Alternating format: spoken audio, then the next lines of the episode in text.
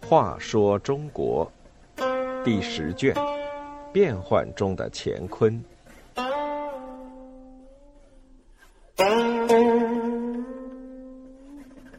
八十六，薛文杰自造囚车。薛文杰贪婪狠毒，多行不义，结果激反了吴光，激出兵变。最后，他自己也终于坐上自己设计的特制囚车。后唐应顺元年，也就是公元九百三十四年，是民国的隆起二年。这年正月，刚过完上元节，从南都的长乐府到建州的大路上，士兵押送着一辆囚车日夜赶路。这辆囚车与传统囚车不同。车内空间特别小，像个仅能容纳一人的小木柜，铁栏杆特别多，而且装有许多尖朝内的铁钉。囚车在崎岖不平的路面上稍有颠簸，车内犯人的头脸身体便会撞到铁钉上，刺得头破血流。这辆特别的囚车造好之后，还是首次派上用场，运送的犯人竟然就是他的设计者。囚车的设计者是民国总管钱粮的国文杰。这位国际使是个见风使舵又精于奉承拍马之人。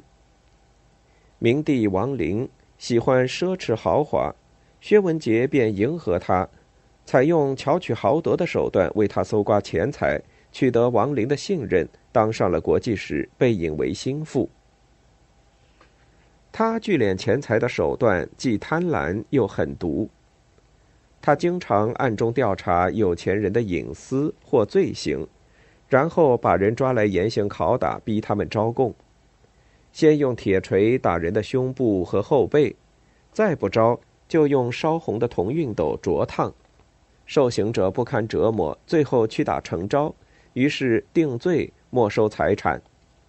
不少人甚至被残害致死。明帝王陵迷信鬼神，宠幸巫师盛涛等人。薛文杰因此又想出一个害人的办法。他对王陵说：“陛下左右有不少人心怀鬼胎，图谋不轨，普通人无法识别，只有鬼神方能指点。盛涛能见鬼神，可以让他去调查这类事情。”王陵竟点头同意。枢密使吴旭深得王陵信任，被委以重任。薛文杰对他十分记恨，一心想把他除掉。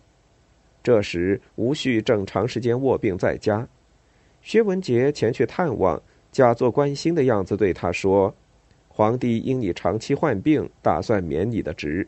是我再三说你不过是点头痛，很快就会痊愈，这才保住了你的位置。万一皇上派人前来探问，”你千万不能说害的是别的病啊！吴旭非常感谢他的关心，自然点头会意。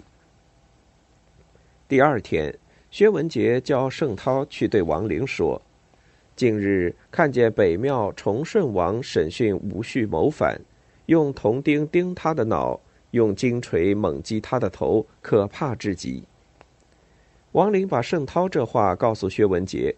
薛文杰先故意摇头说：“这种话不可深信。”转而又说：“不妨派人去看看。”王林便派人去吴旭家探望。吴旭果然对去的人说自己患的是头痛，这不就证实了吴旭确实因企图谋反而受鬼神拷打吗？王林二话不说，立即下令逮捕吴旭，把他交给薛文杰严刑审讯。吴旭受刑不过，只得供认自己有罪，于是和妻子一起惨遭杀害。吴旭过去曾主持军务，深得士兵爱戴，所以听到他冤死的消息，名人大哗，无不对薛文杰恨之入骨。薛文杰贪得无厌，有个名叫吴光的建州土豪来朝廷觐见皇上。薛文杰贪图他的家产，又想如法炮制把他逮捕起来进行勒索。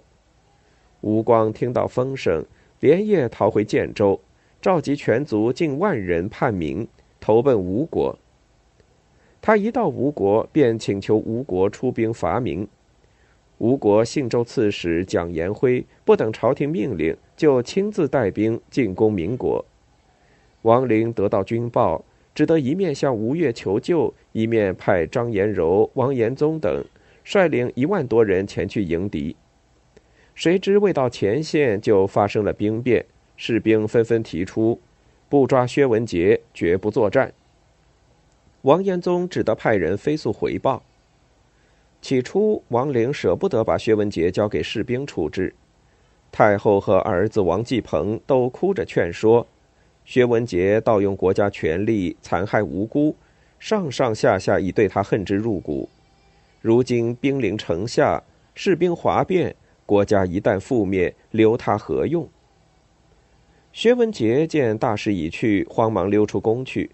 没想到王继鹏早已有伏兵安排在启圣门外，一见薛文杰就把他击倒在地，火速装进他自己设计的星球车，押送前方。